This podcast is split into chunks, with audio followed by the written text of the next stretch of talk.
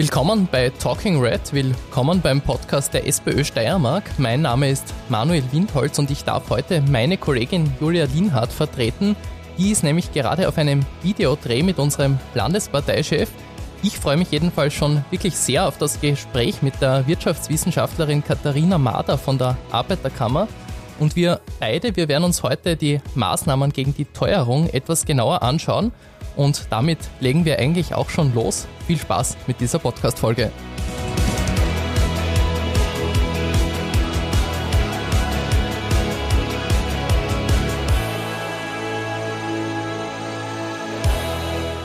Ja, hallo Katharina, schön, dass du dir die Zeit nimmst. Schön, dass du über Video auch hier bist in unserem Podcast-Studio.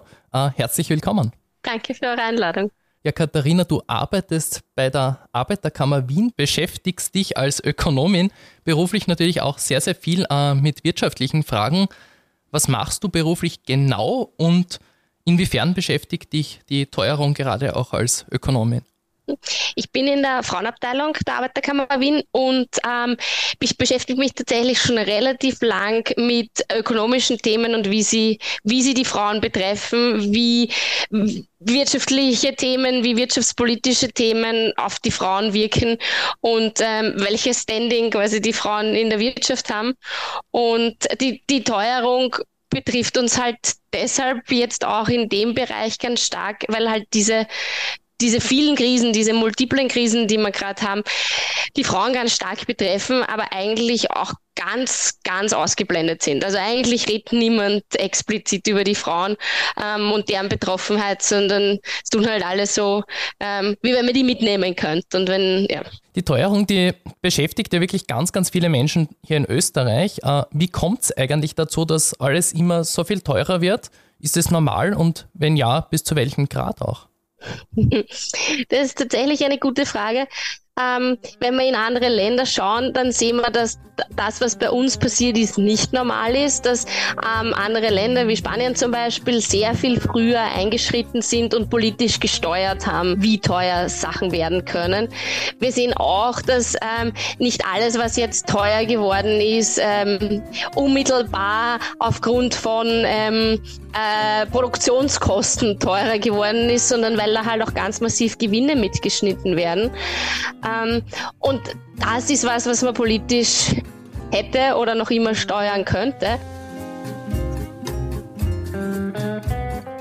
Du hast schon angesprochen, man kann die Inflation auf jeden Fall mit beeinflussen, auch politisch. Ähm, kann man sie ganz verhindern? Hm, gute Frage. Ähm, hm. Das äh, ist wirklich eine gute Frage. Ich meine, es war, das war lange der Anspruch ähm, der Anspruch, den man mit in der Eurozone gestellt hat, dass man quasi, ähm, dass man quasi alle Steuerung, alle wirtschaftspolitische Steuerung über über die Währung machen kann und ähm, beziehungsweise eben nicht über die Inflation, sondern über die Rahmenbedingungen, die man dieser Währung stellt. Und deshalb hat man ja zum Beispiel die Maastricht-Kriterien ähm, aufgestellt mhm. damals. Ich, ich fürchte, ähm, ganz verhindern ein, ein, ein ja, in solchen Zeiten, in denen wir uns befinden und befunden haben, eben mit diesem Angriffskrieg ähm, gegen die Ukraine und ähm, den, den Wirtschafts wirtschaftlichen Verflechtungen, ähm, gerade was, ähm, was die Energie betrifft, ähm, hätte man wahrscheinlich nicht können. Aber eben, vielleicht gibt es Leute, die mich da eines Besseren belehren. Vielleicht findet man Lösungen. Jetzt im Moment ist es anscheinend nicht ganz möglich. Dann ist vielleicht die nächste Frage, die sich irgendwie aufdrängt, wenn man schon nicht ganz verhindern kann, wie reagiert man wenigstens am besten drauf? Was kann man tun, äh, damit uns die Inflation nicht immer ärmer werden lässt, weil halt irgendwie das Gehalt immer weniger, die Preise immer mehr? Wie tut man da?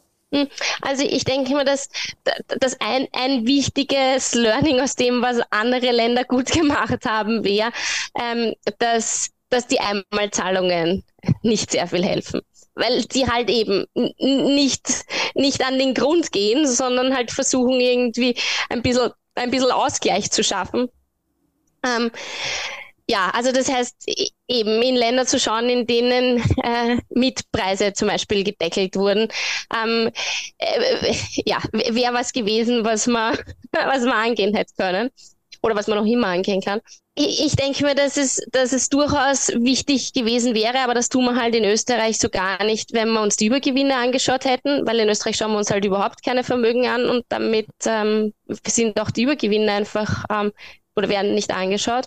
Und ich denke mir, dass es, dass es wichtig wäre, hinzuschauen, ähm, wer braucht denn jetzt was? Weil dieses Gießkannenprinzip, das wir in Österreich auch fahren, äh, das ist zwar nett, wenn Mittelschichtshaus oder obere Mittelschichtshaushalte ähm, Einmalzahlungen mitnehmen können, aber wirklich brauchen uns es nicht. Und diejenigen, die es brauchen würden, ähm, die kriegen, kriegen nicht die adäquate, die adäquate Unterstützung. Ähm, ja, ich merke, ich habe es mit einer Expertin zu tun. Da sind so viele Punkte schon äh, auch angesprochen worden, zu denen wir allen dann noch in verschiedenen Details kommen werden. Äh, jetzt eines davon wäre vielleicht auch so diese Forderung, die man in der Politik gern stellt, jetzt aktuell nach auch einer Senkung der Mehrwertsteuer. Du hast gesagt, das passiert eben in anderen Ländern schon. Warum macht das Sinn? Ja, also die, die, die Senkung der Mehrwertsteuer wird halt äh, jetzt einmal unmittelbar für den, dem Konsum helfen und den Menschen helfen, die ähm, die eben jetzt nicht genug zur Verfügung haben, um Lebensmittel vor allem kaufen zu können.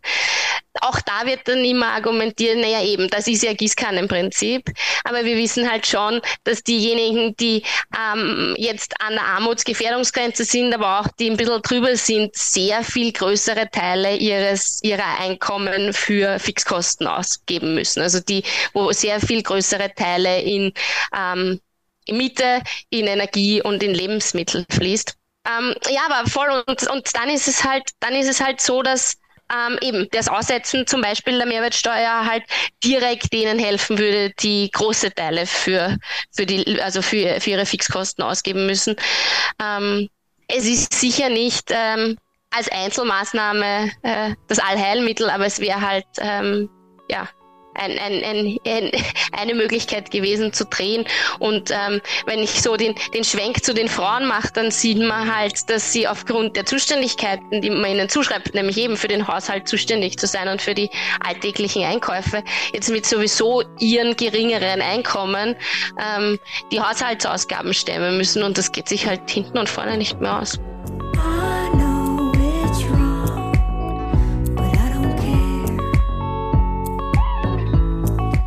Das heißt, die Mehrwertsteuersenkung, die wird auf jeden Fall gerade bei denen ankommen, die es ganz dringend brauchen würden. Äh, vielleicht auch die Frage irgendwo interessant, wo merkst du persönlich in deinem Leben diese Teuerung jetzt am stärksten und wo sagst du, boah, das ist jetzt aber echt teuer geworden? ähm, mir fällt mir in, in, in, in mehrerer Hinsicht auf, mir fällt tatsächlich bei der Miete auf. Ähm, obwohl, und ich muss wahrscheinlich auf Holz klopfen, ähm, die, die, der April noch nicht schlagend geworden ist bei uns, aber bei den, bei den Mieten ist es uns eindeutig aufgefallen. Und eben, ich habe ich hab ich habe zwei kleine Kinder, das heißt, ähm, auch wenn die äh, sperrzeln beim Essen und irgendwie ähm, bei tausend Sachen sagen, sie essen es nicht, aber also so ein Familieneinkauf, der ist schon wirklich enorm teuer geworden. Also Lebensmittel für eine Familie einzukaufen, ist echt ein Wahnsinn im Moment. Wenn wir jetzt beim Supermarkt bleiben, äh, welche Lebensmittel oder kann man das überhaupt sagen, sind vor diesen Preissteigerungen besonders betroffen? Weil äh, ich habe ja oft so den Eindruck, das, das zieht sich irgendwie durch. Das, das kann man gar nicht sagen, es ist jetzt nur die Butter oder nur das Brot, es ist alles teurer geworden. Ja, ja, es ist alles teurer geworden. Wir haben das, also die Arbeiterkammer äh, Wien hat das so ähm, immer wieder nachzeichnen können und dann ist eben die Butter, ähm, das Öl, die Nudeln haben mal sehr schnell sehr angezogen, aber eigentlich ähm, äh, wäre mir jetzt nichts aufgefallen, wo ich sage, okay, gut, das, das ist nicht teurer geworden. Kommen wir vielleicht auch äh, zu einem anderen Bereich, wo ganz, ganz viel sich getan hat, nämlich bei den Energiepreisen im Energiebereich. Jetzt ist es so, dass der Strompreis sehr, sehr stark gestiegen ist. Äh, der ist ja, soweit ich das verstanden habe, auch äh, irgendwie vom Gaspreis aktuell abhängig wegen diesem Merit-Order-Prinzip. Ganz kurz, was ist das und vor allem, warum kostet der Strom zum Beispiel jetzt für mich äh, so viel, wenn ich zum Beispiel eh nur Solarstrom habe? ja, weil du ihn dir nicht aussuchen kannst. Also wenn du deinen eigenen, wenn du dein eigenes Solarpendel und nur das verwendest, dann könntest du es dir aussuchen. Aber nachdem du es dir nicht aussuchen kannst und nachdem eben am Großmarkt quasi eingekauft wird, ähm, kann man sich das so nicht aussuchen. Ähm, ich denke mir, dass es gerade beim Strom einfach ein, ein genauso großes Thema wie bei den Lebensmitteln ist, dass wir, dass wir zum einen da Gewinne produzieren und zum anderen Menschen haben, die ähm, jetzt entscheiden mussten im Winter, ob sie heizen oder ob sie sich Lebensmittel leisten können. Und das führt halt zu ganz massiven sozialen Verwerfungen und da müsste man einfach politisch gegensteuern. Ähm, und eben, ähm, wenn es zumindest passiert, dass alles, was an Übergewinnen jetzt in äh, grüne Energie und in den Ausbau einer Transformation passiert, dann wäre das schon einmal was. Ähm, ich hoffe, ich bin nicht zu zynisch, aber ich bin mir nicht sicher, ob das wirklich passiert.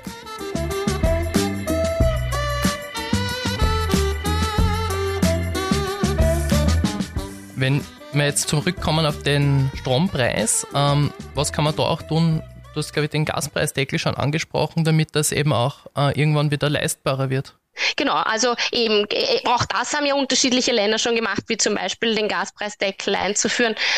Ähm, ja, ich, ich denke mir, ich mir, wir sehen halt da auch so ähm, ähm, naja, das, das Ende vielleicht nicht, aber die Schwierigkeiten dessen, wo wir überall über die letzten Jahrzehnte privatisiert haben ähm, und wo es leichter wäre, politisch einzugreifen, wenn wir all diese Bereiche jetzt nicht so großzügig liberalisiert und privatisiert hätten.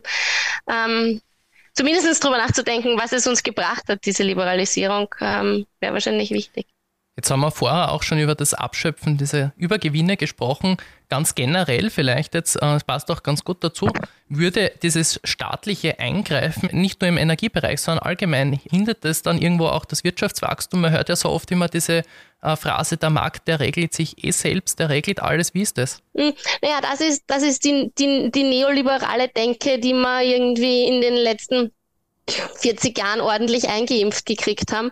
Ähm, so diese Idee von, der Markt alleine regelt das und der Staat kann nur versagen und ähm, kann Sachen einfach nicht so gut machen wie der Staat.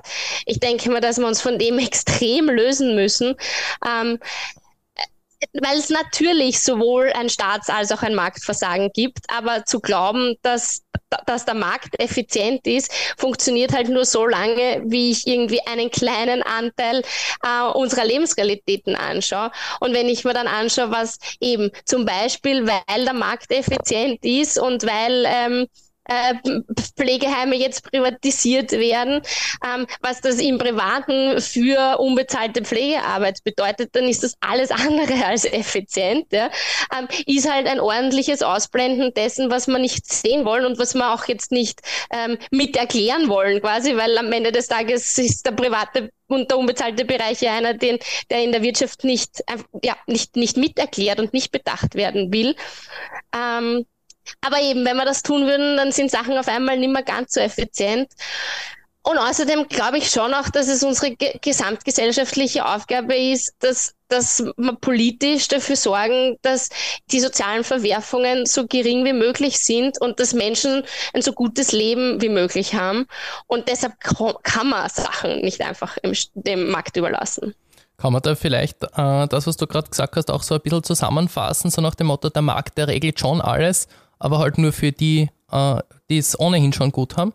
Ganz genau, und der regelt es vor allem nicht fair. Also ähm, Gerechtigkeit und Fairness und äh, ja, ähm, Geschlechtergerechtigkeit, das sind moralische und ethische Vorstellungen und die hat er nicht, der Markt, woher auch, ja.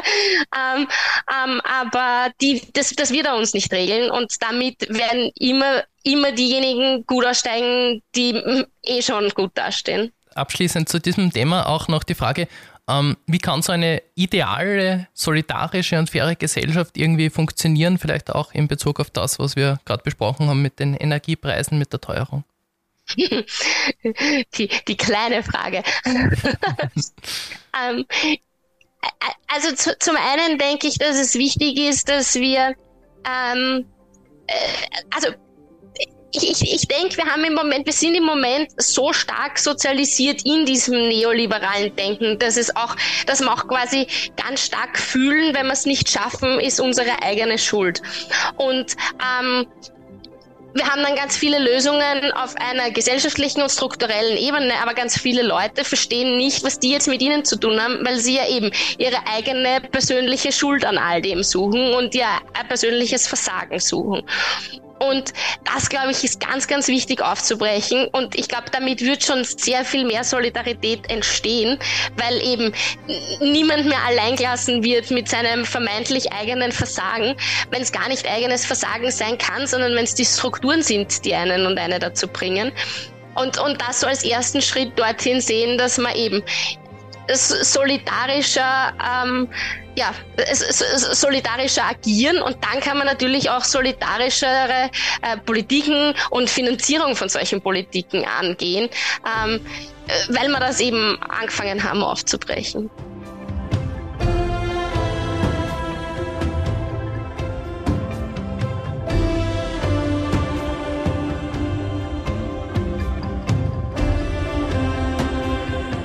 Interessant ist ja natürlich auch das Thema der Mieten, weil wir vorher schon so viel von den Lebensmittelpreisen und so weiter auch gesprochen haben, äh, auch das Wohnen wird eben immer teurer.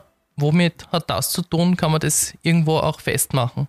Hm, ich, ich denke mal, dass ein großer Teil dessen, warum man das Wohnen nicht angeht politisch, auch der ist, dass wir irgendwie so verhaftet sind, in dem, in dem Ideal Eigentum haben zu müssen. Und äh, mein, es waren eh die, es waren eh die Saga, oder? Die noch lang vor dieser Krise waren mit, okay, wenn man sich die Wohnung nicht leisten kann, soll man sich halt äh, eine kaufen.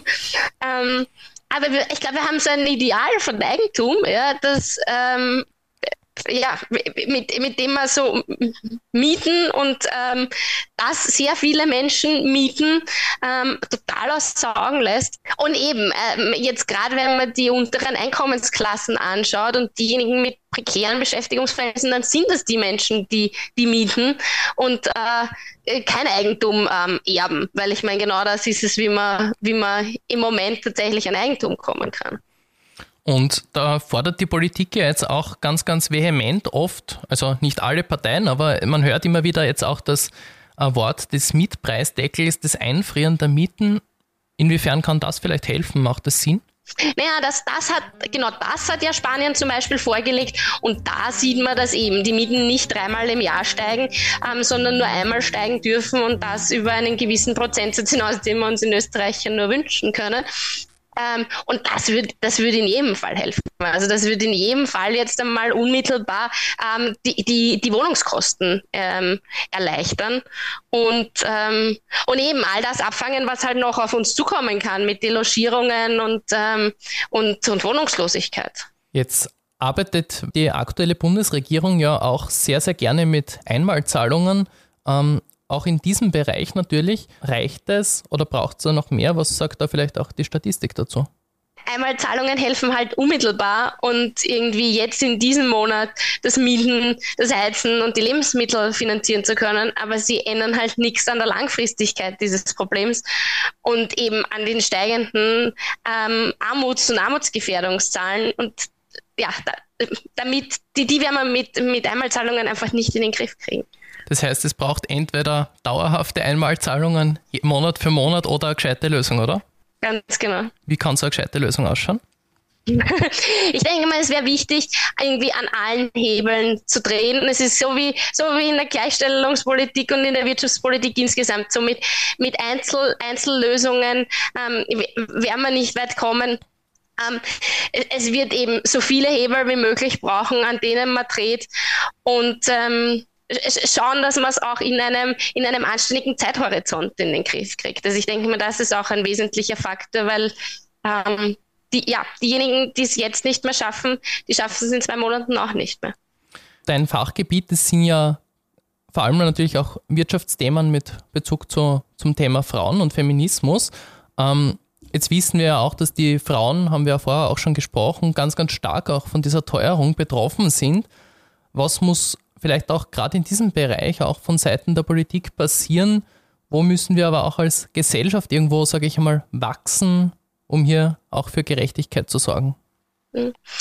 Also eben, ähm, es gibt Länder wie Island zum Beispiel, die den Gender Pay Gap einfach gesetzlich abschaffen. Das heißt, wo, ähm, wo Unternehmen dafür verantwortlich sind und gemacht werden, dass sie ähm, dass sie für gleiche und gleichwertige Arbeit nicht unterschiedlich bezahlen und wo die Unternehmen auch in der Verantwortung sind, ähm, das zu beweisen und nicht die, äh, die Beschäftigten, die beweisen müssen, dass sie nicht, nicht fair und äh, gleich bezahlt werden. Ähm, das heißt, eben mal den Gender Pay Gap anzugehen, ähm, wäre ein ganz ein wesentlicher, ein ganz ein wesentliches Mittel, dass man in solchen Krisen die Frauen entlastet. Ähm, ich denke mal aber auch, dass wir insgesamt Gleichstellung und Gleichstellungspolitik in Krisenzeiten wichtig nehmen, weil wenn wir das immer nur als ähm, Luxusproblem abtun, dass wir dann halt, dass wir dann halt machen, wenn sonst eh alles in Ordnung ist, ähm, dann fahren wir mit solchen Krisen leider alle Gleichstellungsbestrebungen, äh, die wir vorher gehabt haben, an die Wand und müssen nachher immer von einer von einer niedrigeren Stufe anfangen. Das sehen wir leider überall alle Wirtschaftskrisen der letzten Jahre. Und ähm, das, hätten wir, das, das hätten wir aus der Corona-Pandemie quasi sehen können und mitnehmen können in die nächste Krise, hat man aber, aber einfach nicht dann.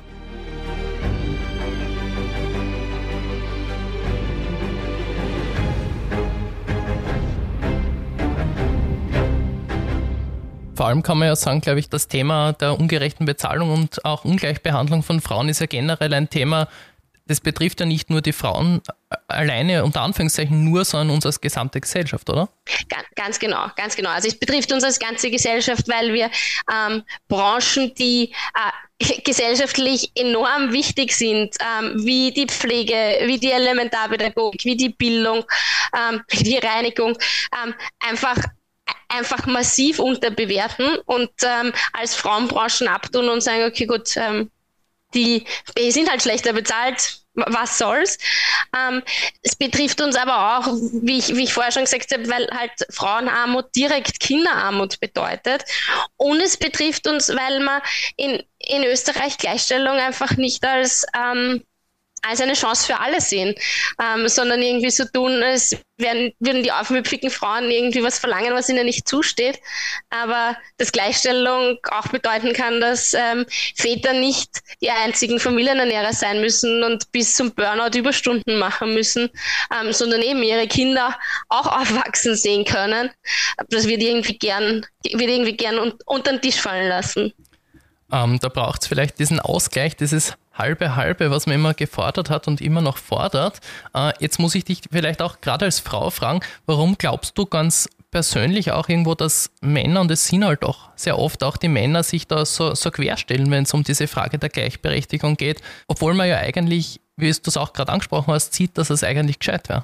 Ähm, ich, ich glaube, dass es gar nicht so leicht ist, seine eigenen Privilegien zu sehen äh, die will man gar nicht sehen. Und ich meine eben, ich, ich habe zwar quasi die, die weniger Privilegien darüber, dass ich, dass ich eine Frau bin, aber ich bin eine weiße Frau, das heißt, ich habe schon wieder mehr Privilegien, ich bin eine Mittelschichtsfrau, ich bin gut ausgebildet, also ich habe auch meine eigenen Privilegien. Und ich finde, dass man die, dass wir uns die anschauen müssten und an denen sehen müssten, ähm, oder nicht nur sehen müssen, nachfragen müssen, warum wir die haben und was sie uns bringen.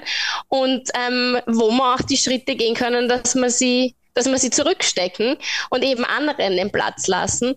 Und, ähm, und eben, es bedeutet dann halt auch jetzt nicht nur Privilegien, sondern auch Macht abgeben. Und diejenigen, die das beides haben, die geben das halt auch ungern ab. Durchaus verständlich. Ja.